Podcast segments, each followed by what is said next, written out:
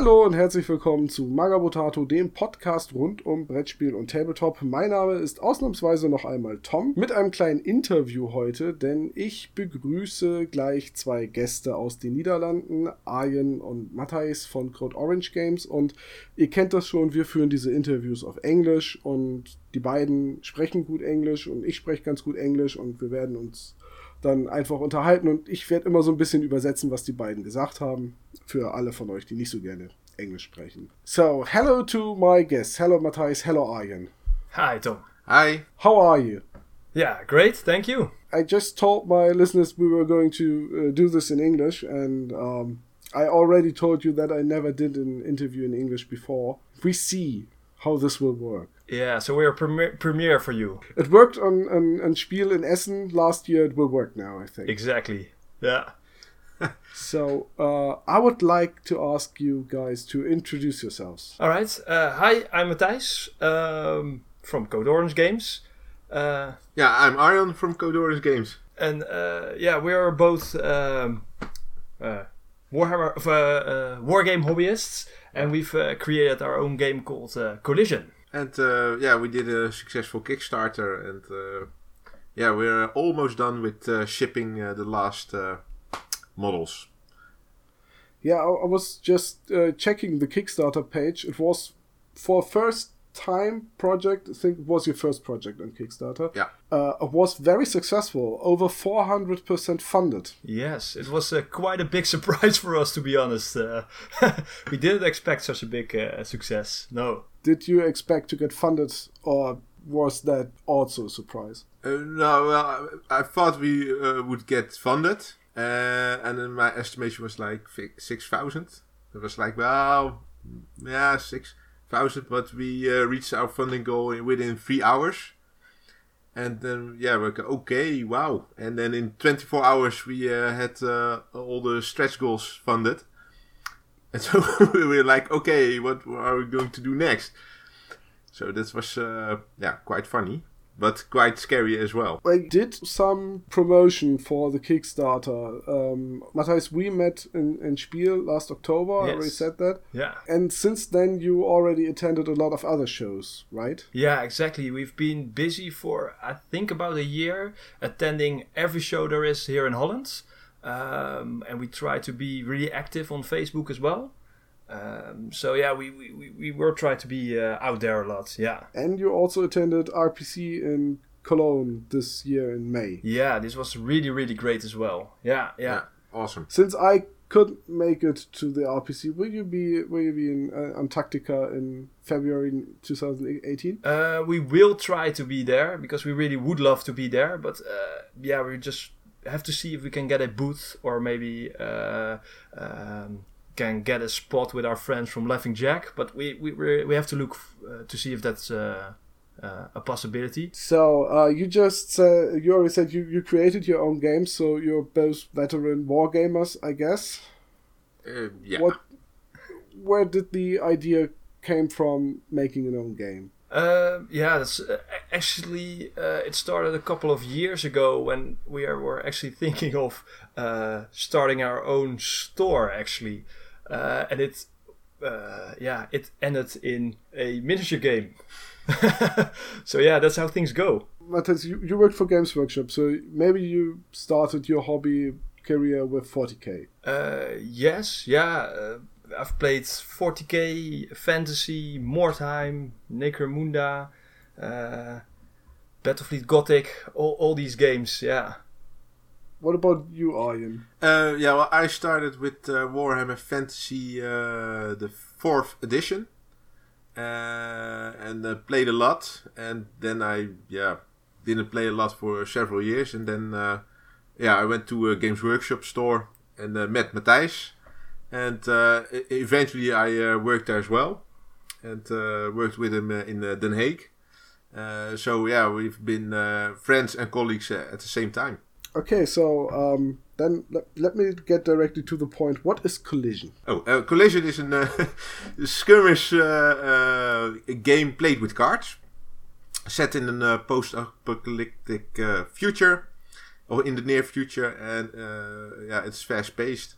and uh, easy to learn, uh, hard to master. I think we should talk a little about the world you two thought about. You say it's near future, but it's post-apocalyptic. What did get us this time? Yeah, it's uh, not really clear for the people living in the world of Collision what exactly happened. The only thing that they do know is that um, a series of, of, of natural disasters uh, almost happened simultaneously. And uh, yeah, people are still trying to find out what exactly happened. So uh, they all have different theories about it. Um, so yeah, it's still a little bit of mystery for them. So, and you, of course, know, but you don't want to tell me. exactly. yeah. So, uh, I, would, I would just ask around that then. Uh, yeah. Is there an idea, a very certain idea you already have, which is going to be explored in the game and in the future of the game and maybe expansions and the lore? Or did you just say, well, somebody uh, something destroyed world and uh, the world, and we just go with that. No, we have a, a whole story uh, about what exactly happened, but we will be um, dropping hints and giving clues uh, in the future with expansions, and hopefully people will come up with their own theories and their own ideas, uh, just to mimic a little bit how it is for the people in the world of Collision. Um, so that's something what we really like to, to, always keep it a little bit of mystery, and people can fill in little details them uh, themselves. Okay, that's the much better uh, answer, by the way. I would have been very disappointed if you just said, "Nah, it's just a post-apocalyptic game, and uh, it doesn't matter." so, um, the world's gone. We're talking about post-apocalyptic terms Yep. What about the people living in the post-apocalyptic? What are the factions of uh, Collision? Well, we have, uh, uh, for starters, uh, three factions: uh, the Reclaimers, uh, the yeah, the, the normal guys, so to speak, survivors who try to find Collision. That's why the game is called Collision. It's the last energy source in the world. we have the Unwanted. Those are mutants who are cast out of settlements and uh, grow hatred for yeah, normal humans and uh, try to destroy them. And uh, the third faction uh, are the Nyx, and uh, there's a little bit like a um, Amazonian ninja kind of uh, gang. And those three factions fight each other all, all, over the, the domination of collision.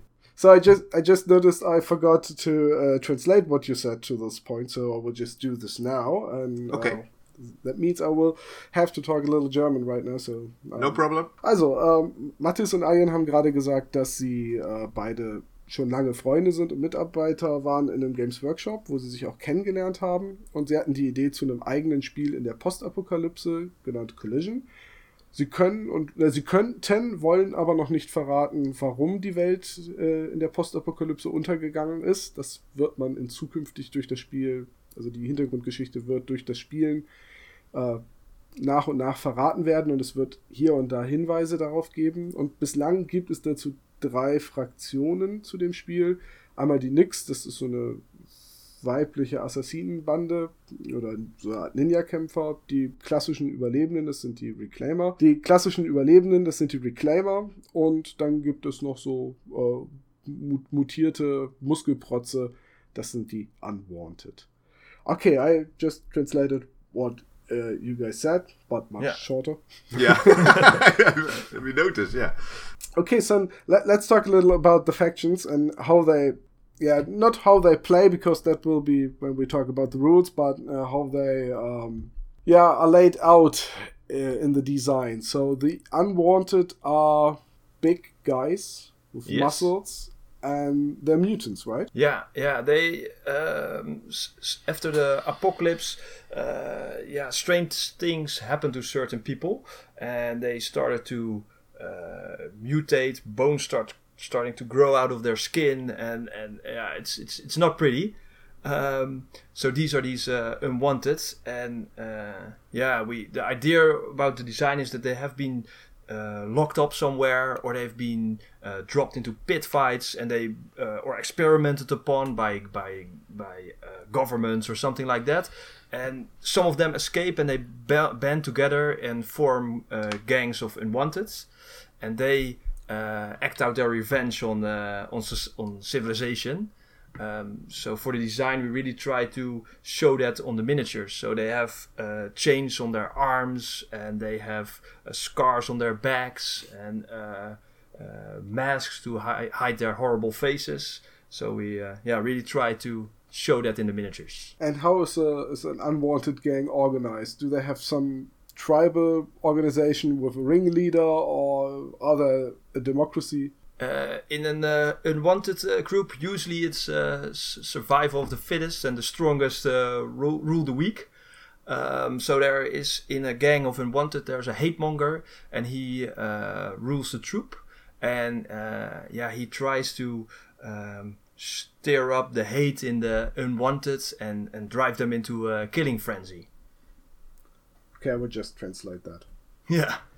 also äh, die Unwanted, die Unerwünschten, das sind halt, äh, wie wir schon gesagt haben, Mutanten, die ähm, aus Experimenten hervorgegangen sind, die Gefangene waren, die in Arena-Kämpfen aufeinander gehetzt wurden, so gladiatorenmäßig. Und die Bande der Unwanted, die man im Spiel spielen kann, sind halt entflohene Sklaven, die äh, sich zu so einer Art ja, Stammgang zusammenschließen, wo das Faustrecht gilt und wo es einen Anführer gibt, den stärksten, den kräftigsten, der versucht, den Hass, den die Unwanted spüren, weiterhin zu schüren. Okay, that for the Unwanted. So then there are the Reclaimers, the normal guys, the, the Wasteland yeah. survivors, I guess. Yeah, the, uh, for designing the Reclaimers, we uh, try to look uh, uh, uh, for something new because yeah, it's uh, a lot of post-apocalyptic stuff out there. Uh, and we wanted to do something near future. So it's uh, it shouldn't be like uh, Mad Max. It's basically the 80s. And uh, uh, yeah, we looked at uh, yeah designs of motorcycles. I said protective gear for motorcycles, so leather jackets. for yeah, a, a, look is like they're like common guys, but they look a little bit futuristic, with of course bandages and uh, uh, how you say it, uh, bandages, uh, uh, uh, knee pads, knee pads, like yeah, exactly. And we call it high tech ragtag, so they use computers. mobiles to get chips, wires to yeah get their weapons running because it's uh, all their weapons are uh, uh, collision powered, so they have particle accelerators on their backs, yeah, to power their devices. So that is a, a, design theme on the miniatures. And the reclaimers are all male.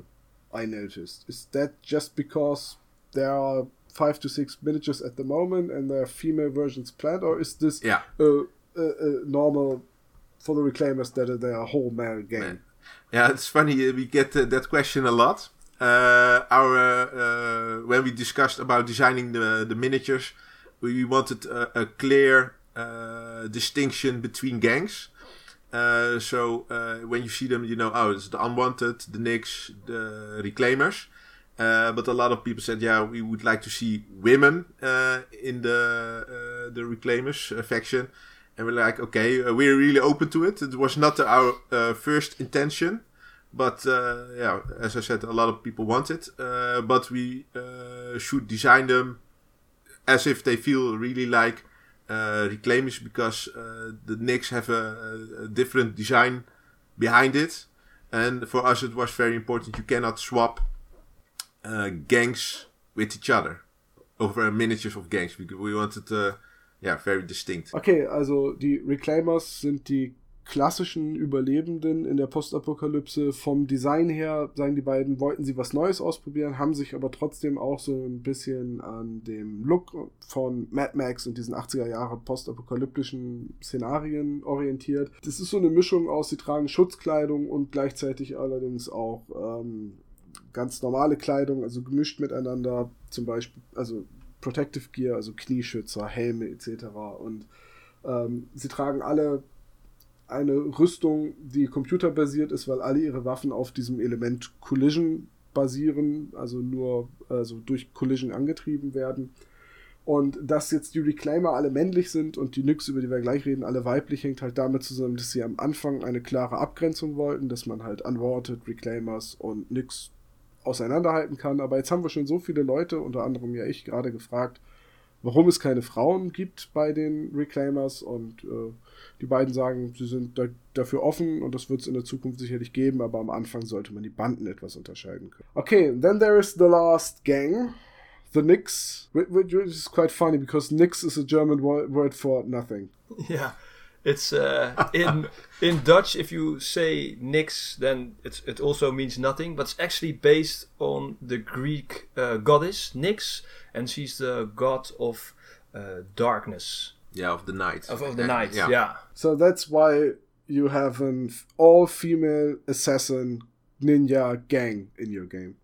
Yeah, exactly. The idea was that we wanted to have a uh, faction of uh, women who have a, um, a, a, vision of how the world uh, needs to be.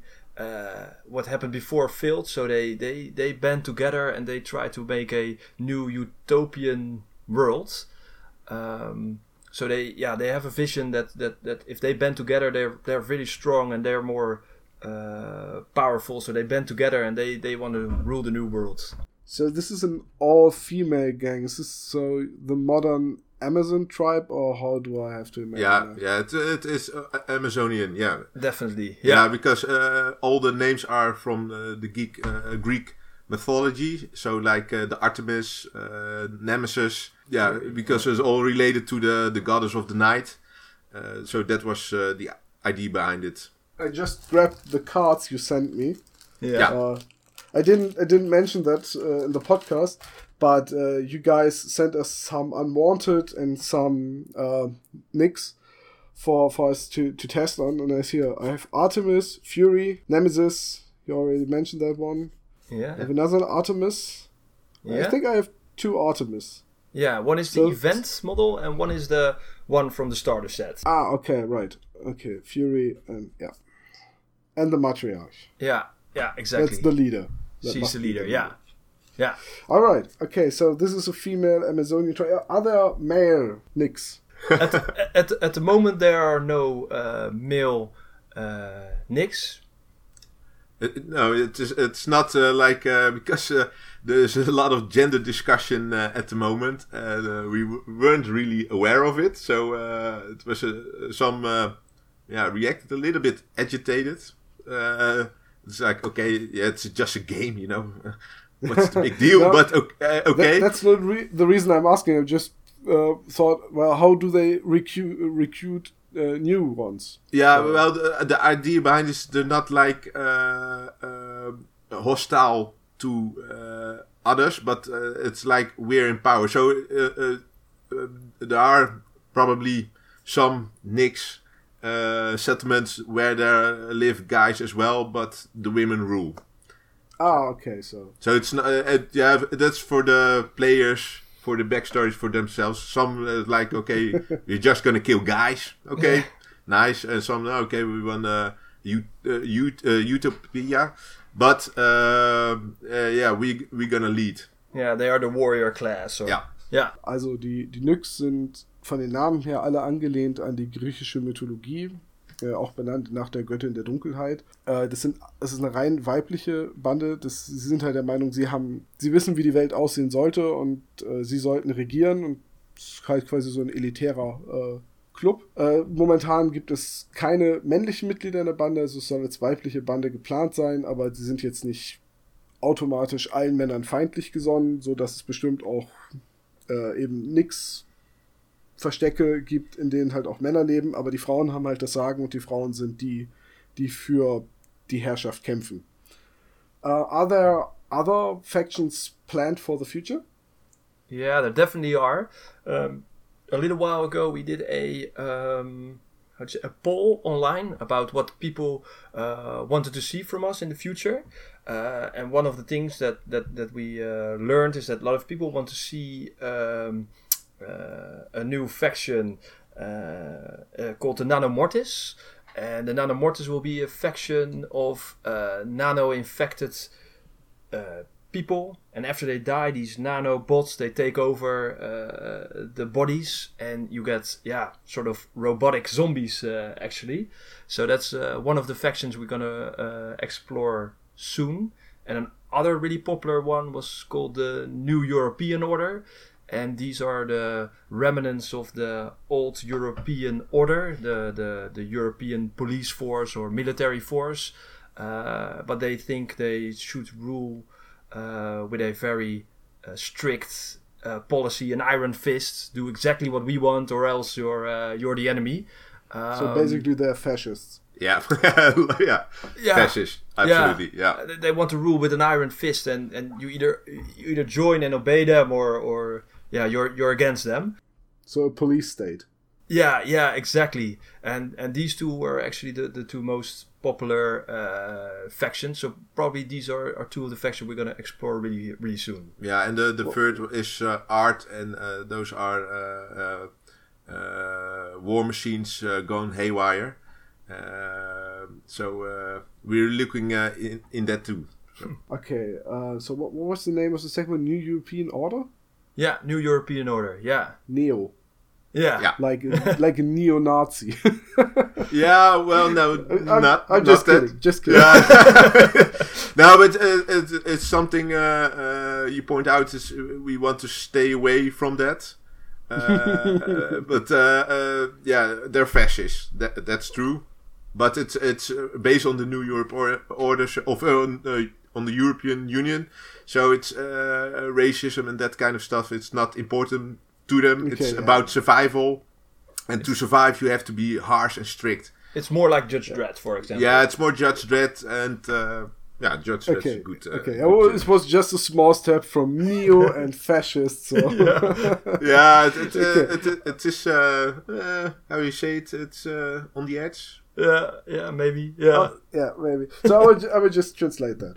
ja. Also, ich, ich hatte die beiden gerade gefragt, ob es noch weitere Fraktionen geben wird in Collision und sie haben eine Umfrage unter äh, ihren, in ihrer Community gemacht und dabei kam heraus, dass es zwei Fraktionen gibt, die für die Community sehr interessant sind. Einmal die äh, Nano Mortis, das ist also so eine Untoten-Fraktion, halt organische Körper, menschliche Körper, die durch Nanoroboter in ihrem Inneren nach dem Tod reaktiviert wurden, also quasi Sci-Fi-Tech-Zombies, könnte man sagen. Dann, gibt es noch die New European Order. Das ist so eine Art Polizeistaat aus alten Ordnungskräften, die halt schon faschis faschistisch und mit harter Hand regieren wollen. Also entweder du bist auf ihrer Seite oder du bist einer von ihnen oder du bist gegen sie. Und die dritte Sache, die man, wo die beiden auch noch ein bisschen ein Auge drauf geworfen haben, sind äh, Kampfmaschinen, die eine eigene Fraktion bilden, also Roboter. Also ähm, wem Collision bisher ein bisschen zu generisch war mit Muskelprotzen und einfachen Überlebenden, da kommt also noch mehr. Yeah, I just added uh, something in German, which is Yeah. quite unfair because uh, I you didn't say that and I didn't tell you uh, in English. But uh, sometimes when I discuss the models and the designs with people and also with people from Magabotato, I always get the answer. Well, it's it, it's cool, but it's a little bit generic. It's Yeah. just post-apocalyptic, and you know, mutants with muscles in the post-apocalyptic are not new, and women who are like ninjas, nothing new, and people who wear protective gear and uh, try to survive. It's it's nothing special, and I always say, well, it's the beginning. You don't know what's going to come, and now you told us about the Nano Mortis and uh, the New European Order, and, and the War Machines, which adds new flavor to the whole setting, I think, and expands it wildly. Um, and I I actually like that you chose factions for the start. You think you you already saw, you know. This is something you feel familiar with. Yeah, we, Familiar. The word is we- pronounced familiar. Yeah, exactly. We wanted to, to have a basis for the game that people could relate to straight away. Uh, we did try to add stuff to it that makes it a little bit more different. Uh, some of them are really subtle and small details. For example, uh, all the weaponry and uh, uh, uh, items they wear are all based on, for example, European weapons instead of uh, American weapons, which you usually see.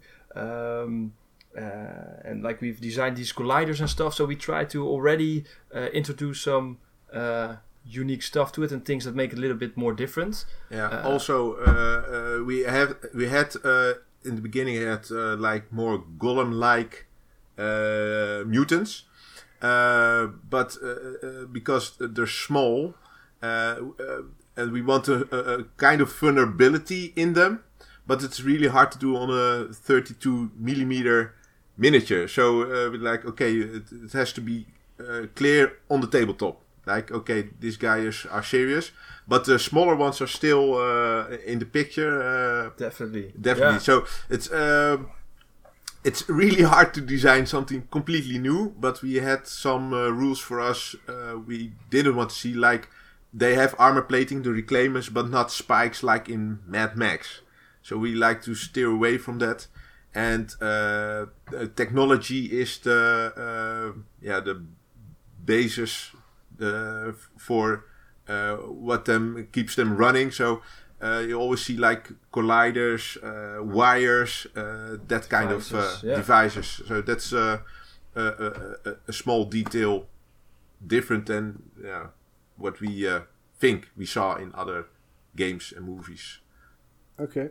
Also, die beiden hatten sich von vornherein bestimmte Designgrundlagen überlegt, also so ein klares Design, sehr technologiebasiert und technologiegetrieben und eben weniger Stacheln und äh, Zacken und Messerklingen, wie man sie vielleicht von Mad Max kennt und so aus den klassischen postapokalyptischen Settings. Also Technologie soll bei Collision immer noch eine Rolle spielen und für den Anfang wollten sie eben klar identifizierbare Modelle auf dem Tisch haben, sodass man sieht, ah, okay, das ist ein Unwanted, das ist ein Reclaimer und die beiden sehen unterschiedlich aus. Und deswegen hat man sich erstmal für so ein einfaches, grundlegendes Design entschieden und da dann drauf aufgebaut. So, und auch die Unwanted haben halt so Kabel und äh, die aus ihrem Körper raushängen, weil die halt auch irgendwie so technologische, technologische Mutanten sind.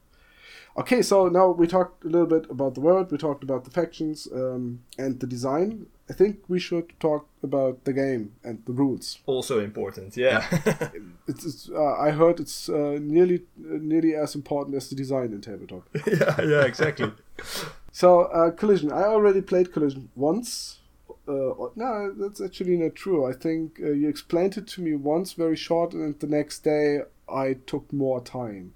And Yeah, exactly. Played it a little uh, in Collision. So uh, I already knew the rules, and there is at this point a German version of the rulebook, a better version for people to download. So who translated that? Yeah, a fan. yeah. Okay. Yeah. So And a backer. It's, it's quite it's quite good actually. Oh, uh, great. Uh, well, I hope he hear this interview. And uh, yeah, we were really, really grateful for for his work. He did did it like in a week or something. Yeah, it was it- crazy. It was crazy. Yeah. From from the English version or from the Dutch version? uh, no, there's an uh, there's no Dutch version. So uh, we had the okay, English you version. directly wrote the rules in English. yeah, Yeah. we have so far one person who wants a Dutch, Dutch version. So so far it's not really worked for us to do a, a Dutch version. Okay, so, ah, okay. Ähm, ja, ich habe gerade gesagt, es gibt das Regelbuch auch schon auf Deutsch und die deutsche Übersetzung hat ein Freund von Ihnen in einer Woche gemacht. Und die deutsche Übersetzung ist auch gut. Die ist wirklich gut. So, it was a German who translated it. yeah, yeah, definitely. And Yeah, then I, take don't all the know- compliments back. Okay, I take all the compliments back. The German should give me an English book. I cannot translate that too. no, no, it's. I'm kidding. It's it's a really good uh, translation. Okay, so uh, where do we begin? Um, most importantly, the first thing about collision is it's not played with dice. Yes, It's played with cards Yeah, and uh, you you have this mechanic that every attack is an is a card I play face down, so my opponent doesn't know which value the card has, and he chooses one of his hand cards as a defense against it. So we always Oh. go into a confrontation with cards, a, a duel, you could say yeah, yeah. and um, there are modifications to the value of a card which I have to show my uh, opponent.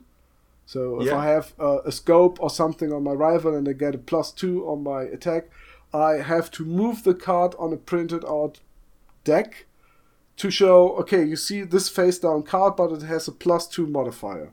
Yes, indeed. Yeah. And, and then the defender has to, uh, if I re- remember correctly, uh, the defender has to uh, choose if he w- how he wants to use the modifications he assembles by uh, using cards or having equipment, and then Yeah. the cards uh, are played face up, and you see which one goes higher. Yeah, yeah, that's uh, that's correct. Yeah. So the nice thing about that is that you can bluff your way a little bit through the game. So uh, it can happen even if you draw uh, low cards. Uh, if you play your opponent, then it can still happen that you can make a little bit of bluff that he plays high cards and uh, you get rid of his high cards, or maybe plays them the, the, the wrong way and you still beat them. And that's that's really what we were going for. Is that um, luck is a, a small factor in the game. Yeah, and, and you can also use your small cards to make your opponent think you have a high card, so you can force him to play one of his cards. Yeah, exactly. You Yeah. need a poker face for that, but uh, when it works, it's uh, very satisfying. exactly. Yeah, Uh, uh, which one of you has the better poker face? Ooh, that's a good question. I Uh, think you have. I think. Uh, yeah, maybe, but you're you're trickier. So Yeah. you have the best uh, records. Uh, there was one time he was uh, like in playtesting, uh, thinking about something, and I thought he was bluffing. So I played all my good cards, and he was like, "Oh, it's my turn. Oh, okay." And then I wasted all my good cards, so I uh, misread his uh, intentions. That was, uh, yeah, fun and Okay, painful. let, let, me just translate that.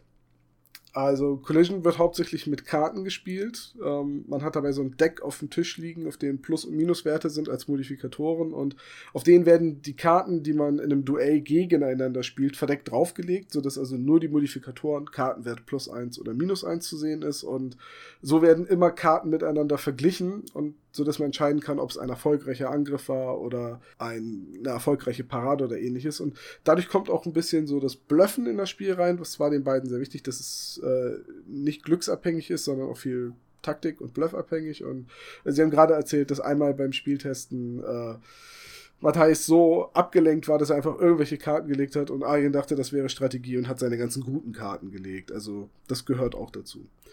I don't know if you if you know, but there's a German tabletop which is played by cards as well. Yeah, Uh, Freebooters Faith? Yeah. yeah, Yeah. definitely. Yeah. Yeah, So I was at first I was uh, as I heard well um, there's this new game over there and it's played by cards. I thought uh, well okay so they copied the mechanic of uh, Freebooters Fate, but you didn't. You added a whole new touch to that playing with cards.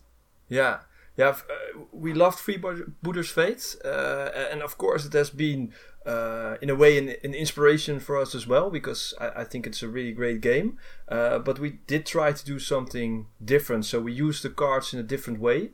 Um, and yeah, a, a different mechanic, and yeah, we always try to uh, implement in all the rules that we write. If something good happens to me, the chances are really big that something good will happen to you next turn, and that way we always try to balance out uh, uh, events that happened in the game. Ah, okay. Also, die beiden kennen auch Freebooters Fate und sagen, auch zu einem gewissen Grad war das auch eine Inspiration. Aber ihnen war es halt auch immer wichtig, dass diese Mechanik reinkommt, dass wenn ich jetzt Glück habe mit den Karten, bei mir etwas Gutes passiert, dass dir dann auch etwas Gutes passieren kann, dass es halt auch darüber ein bisschen gebalanced ist. So, uh, you also use the cards for every action in non-combat, so for climbing and jumping down and Yeah. again, if I remember correctly, I have to do a test on a certain value. So I have to draw a card, and if the card is that number of the test or above, everything's fine. Unless uh, otherwise, I fail the test. Yeah. And I uh, do. I yeah. do have a very good memory. Yeah, yeah, because it's been always a, a year ago, almost a year ago. Yeah, Yeah. Okay. Good. I'll, I'll be completely honest. I uh, saw the German version of the rule book, and I cross-read it half an hour ago. I was just scanning the text and, and, and looking at details, but the card mechanic really does come back to me. Okay, yeah. Yeah, so we, we, we always try to have a, uh, a little bit based on the same mechanic. So every time you have to do something, it it feels a little bit familiar. So we don't try to do a completely new mechanic. So if you if you have to climb or you have to jump or you have to shoot your weapon, uh, it's it's always based on on uh, the same uh, principles. So that way it's it's it's it's uh, yeah easy to learn. Yeah. Um, I think uh, you actually did a great job on on that mechanic. Yeah, thank you. Thank you. I never saw that before somewhere, and uh, the the mechanic just is so easy to learn. I, I remember that uh, Matthias and I we, we were chatting for like ten minutes, and you explained the rules to me in like ten minutes with examples right on the uh, table with miniatures, and you said, "So I will now try this, and this works this way," and it was ten minutes, not more, and then we could play a fluent game. Yeah, yeah and not not just because I'm a very very experienced veteran war gamer. no, m- mostly because it's just such a simple mechanic to it. Yeah, it's fun. Uh, I uh, uh, once went to a, a store. Uh, we were uh, invited uh, to do some demos, and we had someone who never played a miniature game, someone who was a novice, and one Infinity tournament player and the first uh, got it like in uh, 15 minutes, but had no uh, tactical insight. And the second was uh, uh, picked it up like in 10 minutes and uh, was going well. Beating your ass? No, that was the third one, the tournament player. He was kicking my ass, man. Oh, that was gladly. It was like, okay, we're gonna close up and like, yay, I'm out of here. Beaten by my own game. That's that went really, yeah bad for me. But uh, I, really loved uh, like our tournament players uh, saw all the uh, yeah tactics you can do it in the game, and uh, yeah turn it against me. So. Uh. Ja, wir haben gerade drüber gesprochen, wie einfach diese Mechanik ist und dass nach Möglichkeit Dinge, die ähnlich sind, nach der gleichen Kartenmechanik funktionieren, sodass man die nur einmal lernen braucht und diese Mechanik also dieses klassische leicht zu lernen, schwer zu meistern hat aber sehr zugänglich ist. Und äh, Arjen meinte gerade, dass halt auch, ähm, als sie mal Demos gegeben haben, egal ob jetzt absolute Anfänger oder Veteranen von anderen Spielen, so Infinity oder Turnierspieler, sehr schnell in die Mechanik reingekommen sind, dass es sogar vorkommt, dass er in seinem eigenen Spiel geschlagen wird und dann immer froh ist, wenn er die Veranstaltung schnell zu Ende ist. Okay, so um, what is there else to tell about the game mechanics? I think every miniature has up to two actions it can perform per round? Yeah, yeah. We work with a uh, action point system, uh, and the idea is as follows: you both have a pool of action points, and when it's your turn, you you can select one of your miniatures. You uh, pay an action point for him, and you can do two actions with him. So you can move and shoot your weapon, or you can move and move again, or you can charge and shoot your weapon.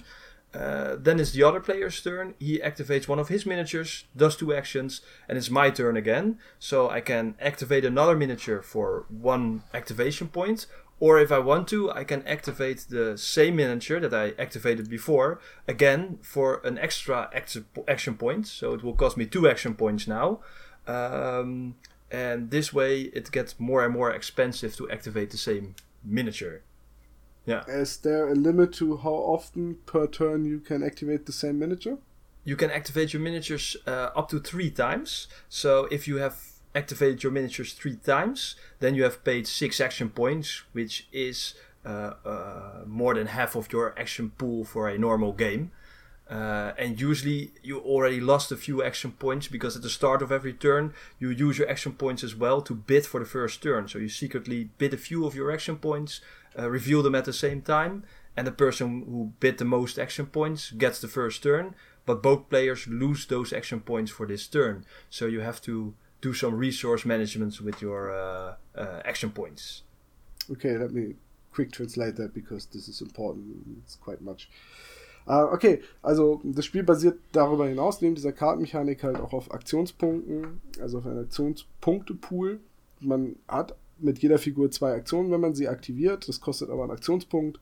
Aktiviert man dieselbe Figur in dem Spielzug ein zweites Mal, kostet zwei Aktionspunkte und beim dritten Mal drei Aktionspunkte. Das ist dann aber auch das Maximum. Das heißt, jede Figur kann bis zu dreimal aktiviert werden pro Runde. Und man hat auch nicht alle seine Aktionspunkte von vornherein zur Verfügung, denn am Anfang der Runde bietet man eine bestimmte Anzahl von Aktionspunkten um die Initiative. Das heißt also, da ist Ressourcen, Ressourcenmanagement sehr wichtig. Wenn ich unbedingt die Initiative haben will, biete ich viel, kann dann aber mit meinen Figuren nicht mehr so viel machen, außer vielleicht der einen Aktion, die besonders wichtig für mich ist. Äh, biete ich eher wenig, kann ich noch mehr mit meinen Figuren machen.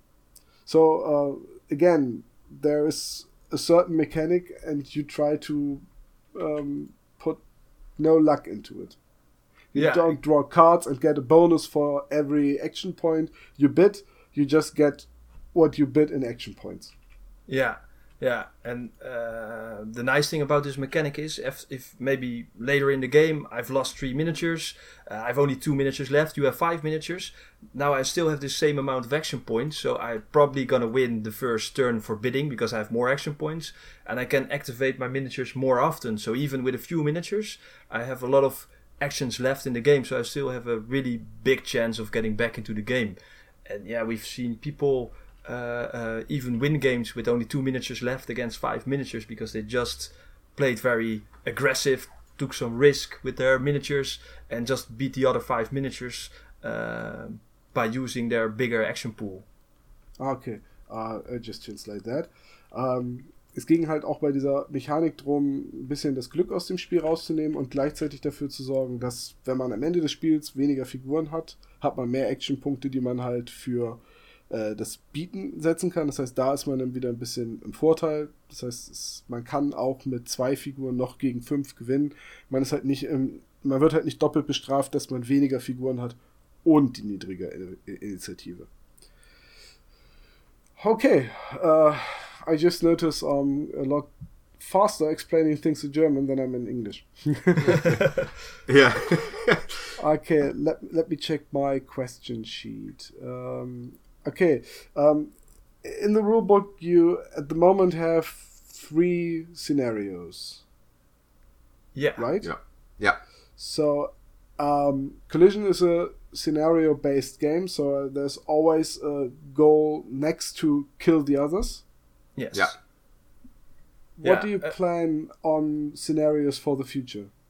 Uh, we've already have some more scenarios for all our backers, so we're we're doing the last uh, touches of the graphic design of the uh, PDF rulebook, um, and in that PDF will be uh, six scenarios. Um, yeah, we're we, we're we're really planning to write more and more scenarios over time. Hopefully, people who uh, listen to this podcast or playing Collision at home maybe come up with cool scenarios that we can share on our uh, website and uh, and Facebook. That would be really great. gibt im Grundregelwerk bisher drei Szenarien und Szenarien sind auch wichtig für das Spiel und sie haben schon weitere Szenarien, die sind erstmal für die Backer und sie hoffen, dass halt auch aus der Community Input für neue Szenarien kommen wird. Um, so, you, we already mentioned the Kickstarter one or two times and it was a very successful one. We already said that. Um, what is the plan for the future? Will you bring new materials by another Kickstarter, or do you have distributors and, and retailers for uh, having your items uh, in their shops? Yeah, uh, yeah, both actually. So uh, uh, we want to do uh, little things in between Kickstarters. We want to do a big, bigger Kickstarter, but probably next year. And uh, yeah, we're uh, uh, have contact with uh, retailers and distributors to uh, yeah push this game. Yeah, so in Germany at the moment, uh, Laughing Jack is helping us out a lot. So you can order it through to Laughing Jack, um, and uh, yeah, hopefully will be available through other retailers also soon. Uh, but at the moment, we, yeah, we are finishing off our Kickstarter, make sure that everything is shipped out before we can focus a little bit more on retail. Yeah, and uh, uh, and of course we want to do a, a, a little book. There's a lot of uh, people want to have a little book, a rule book. Yeah, but we uh, uh, we uh, have a, a living PDF now, so uh, we're gonna uh, uh, do changes to the PDF to, to uh, uh, uh, balancing, uh, uh, how you say, typos, uh, all kinds of stuff. And uh, yeah, when it's done, then uh, we're gonna do a, a, a book. Yeah, and we're at the moment we're working really hard for uh, Spiel, and we probably will have some new stuff for Spiel. Um, we are working on a, a battle mat, and yeah, hopefully maybe even a new miniature. But that's yeah, we don't know if we're gonna gonna make it before Spiel, but we're already working on new miniatures. Okay, uh, the battle mat will it be um, 90 centimeter for the whole game, or just a battle mat to place the cards on? It will be a battle mat for placing your terrain and, and, and really play the battles. So we use Ah, okay, a little okay. little bit smaller area than, than than a lot of miniature games. So we use a 33 inch by 33 inch battle mat. So it's slightly smaller, so it, it easily fits on a kitchen table. Mhm. Um, yeah, so that will be uh, uh, probably be available at Spiel already. Okay, uh, or we just translate uh, all that, also the stuff about the retailers. ja. Also, ähm, sie, sie haben sowohl ein Netzwerk von Händlern als auch äh, weiterhin die Option auf einen Kickstarter. Sie wollen nächstes Jahr auch einen Kickstarter machen für eben neue Modelle und einen größeren Kickstarter für das Spiel. Aber in Deutschland zum Beispiel kann man die Modelle und die Regeln auch alles über Laughing Jack äh, beziehen. Und zur Spiel planen sie eine, eine eigene Spielmatte, auf der man dann das Gelände platzieren kann. Und eventuell auch schon eine neue Miniatur, aber es ist momentan alles viel Arbeit. Wichtig ist, viele Leute wünschen sich ein gedrucktes Regelbuch. Da arbeiten sie dran. Der momentane Ansatz ist aber klar ein äh, lebendes PDF, also ein Regelbuch, das quasi jederzeit erweitert und äh, erneuert werden kann, wo, wo Fehler, äh, also Tippfehler etc. schnell rausgefiltert werden können, sodass es immer eine aktuelle Version der Regeln zum Download gibt. Okay. Um, I, I want to talk about a little bit uh, about the miniatures. I, I was told that miniatures are quite important for tabletop wargaming. The miniatures are 3D sculpted on a computer, I think, Yeah, correct. Yeah, and they are casted in resin. Yeah. So, uh, just uh, which one of you is the designer? Uh, yeah, the we actually come up with the ideas of the miniatures our, uh, ourselves together, and we have a concept artist in French. In French, French. How to say it in It's it's fine. France. France. France. Yeah, sorry, France. We have a concept artist in France who helps us out with uh, uh, uh, putting our ideas, uh, visualizing our ideas. Um, and uh, then we uh, have a sculptor uh, who makes the 3D renders. Ah, Okay, so and uh, all your sculpting is and, and casting is done. Nee, your your casting is done at Protos. Yeah. Ja. Correct. Okay, also sie haben einen Konzeptzeichner in Frankreich, der, dem sie ihre Ideen mitteilen und der macht dann die Konzeptzeichnung und dann haben sie jemanden, der daraus die 3D-Modelle am Computer gestaltet und die Figuren sind aus Resin und werden bei Prodos hergestellt. So, um, why did you choose resin and not white metal? Yeah, well, uh, one part is personal. I don't like metal because uh, in my uh, uh, Warhammer uh, Fantasy 4th edition, I was uh, literally hammering stuff together and fall apart. One part it was resin is lighter, and uh, uh, yeah, in resin it was more crisp, uh, more sharp, uh, and something we uh, uh, wanted for uh, yeah this uh, this game. Ja. Okay, also sie haben sich für Resin entschieden, weil das leichter ist und weil man das, sagen sie, scharf, schärfer gießen kann und weil es besser zu ihrem Design passte. Um, I, I normally prefer uh, plastic Yeah, over over metal, um, but I, I really like your resin casting. Uh, it's a very clean cast. It's highly detailed. It's, it's sharp at the edges. I, I really like the models.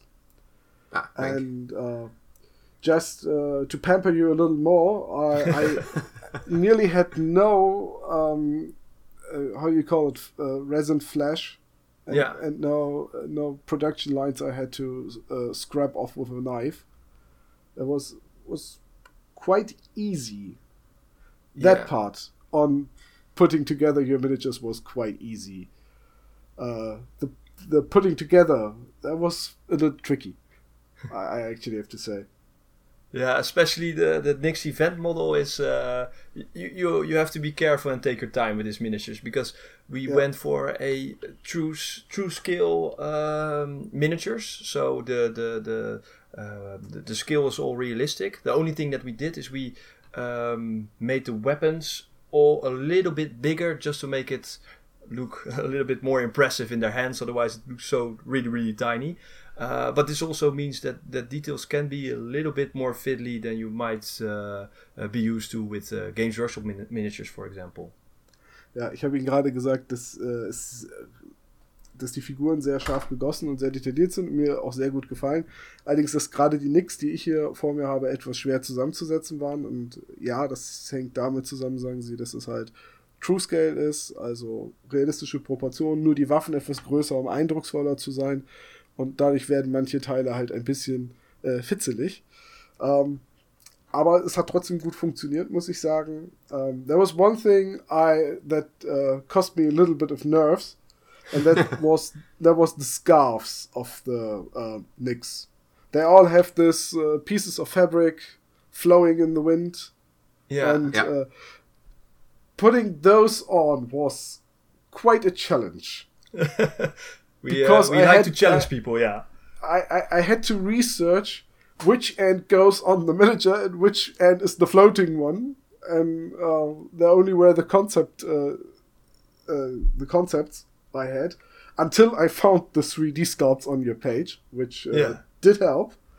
um, but, but it was tricky, but in the end it worked out, and uh, I, I really have to say they do fit very well the parts you have to um, glue together. There, there are not many parts, I think. Uh, the only miniature that had more than three parts were your uh, event model of the Artemis. yeah, yeah. That's I think correct. that was yeah. one, two, three, four. There was f- like five pieces, Yeah, uh, which still isn't that much. Five pieces uh, is very few pieces, so there's yeah only f- only little gluing together, and then it fits quite good. I re- I really like the miniatures, but I already like the ones you had at Spiel. yeah. And um, I'm, I'm so I really have to say the Nyx turned out very good. Yeah, we're really proud about those. As Yeah, well. yeah. uh, Uh, they are very close to the concept arts you uh, already showed uh, in your in your Kickstarter, and I I really like those. I still have no idea how to paint them because uh, I'm not very good at true scale models, and I'm not very good with women. I hope Oh, with wait, painting. that mean. sounds wrong. I know uh, uh, that will be uh, quite interesting, I guess. to the moment, I just primed them, and they look they look great. I will put pictures from them under the podcast. Oh, that would great, be great. Yeah, we're, we're very curious about uh, what you uh, you uh, managed to do. There is a, a lot of cool pictures uh, popping up uh, about people who make some, uh, yeah, real nice uh, pieces of art, so to speak. So Yeah. it's uh, really fun to see uh, when yeah people all over the world paint your models. It's it's crazy. Yeah. I just hope I didn't switch any parts. So it's normal that there's uh, one woman with three legs and the other has two heads, right? yeah. And mutants, no problem. Okay. Also, wir haben gerade drüber gesprochen, dass die, äh, gerade die Nyx, von denen es im Kickstarter bisher nur Konzeptzeichnungen gab und noch keine fertigen Modelle und Bilder, dass sie sehr gut geworden sind, dass sie sehr gut passen und sehr schöne dynamische Posen haben. Und äh, dann habe ich noch einen doofen Witz gemacht, von wegen zwei Köpfe und drei Beine an derselben Figur. Uh, yeah, so um, that's planned for the future. I, I would just, uh, this is some bumbling for me. I would just uh, cut out. I just have to uh, see if I have any questions left for you. yeah. Oh, Uh, no, we had that, we had that, we had that, we had that. Uh, okay, then I would just uh, turn it around and say, is there any question you think I should ask you because you have a perfect answer for that? oh, It's a tough one. yeah. Yeah, maybe there's something you want to do uh, promotion on. You want you want to advertise a little. Yeah. Uh, Okay. yeah.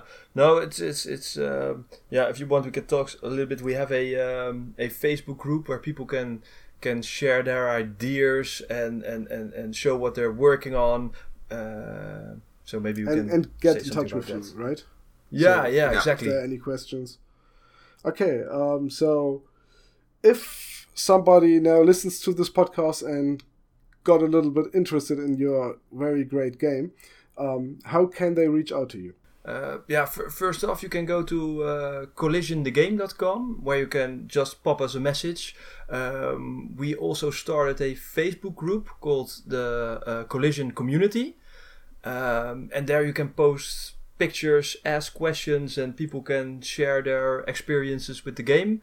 And we're very active on that uh, Facebook group as well, so we, we, we can always answer your questions there as well. Yeah. Yeah, I, I really hope we can be able to uh, to go to Tactica and the RPC as well this year because we had so much fun at the uh, RPC. It was uh, a big surprise for us. Yeah. Yeah. Will you be uh, at Crisis in Antwerpen? Uh, yes, we will be there as well. Um, so uh, yeah, we will be, we, we were there last year as well, so we will be this year Yeah. as well. Yeah. Uh, salute. Uh, salute. Hopefully we can get a Yeah. boot. We we applied for a boot, but it's always tricky to get a boot in England. Yeah. Yeah, it's uh, quite tricky, I guess. We normally have a booth at uh, Tactica and RPC because we know all the. Uh, we can just ask, hey, uh, can we get a booth? We don't sell anything. We just promote our podcast and website, and then they say, okay, if you don't sell anything, you can have one. Yeah, of course. Yeah. Okay, so um, Matthijs, Arjen, thank you very much for the interview. Yeah. Thank you too. Yeah, thank you. Uh, it was it was a real pleasure to talk to you, and um, I can really say uh, for everyone interested, go play Collision. It's a great game, uh, and I hope to see you guys at Spiel or Tactica or somewhere else, and so we can play a, a round or two. Maybe I will just pack in my my hopefully then painted models and uh, You three-legged women. the, the, the three-legged the, and, and her two-headed sister. Yeah. I'm, I'm, I'm very curious what they will do on the battlefields. Definitely. Yeah. Well, the one is very good at walking, and the other one is very good at talking. Yeah. or maybe give giving headbutts. Yeah. Hope to see you soon. Yeah, Okay. see you soon, Tom. Bye bye. Bye.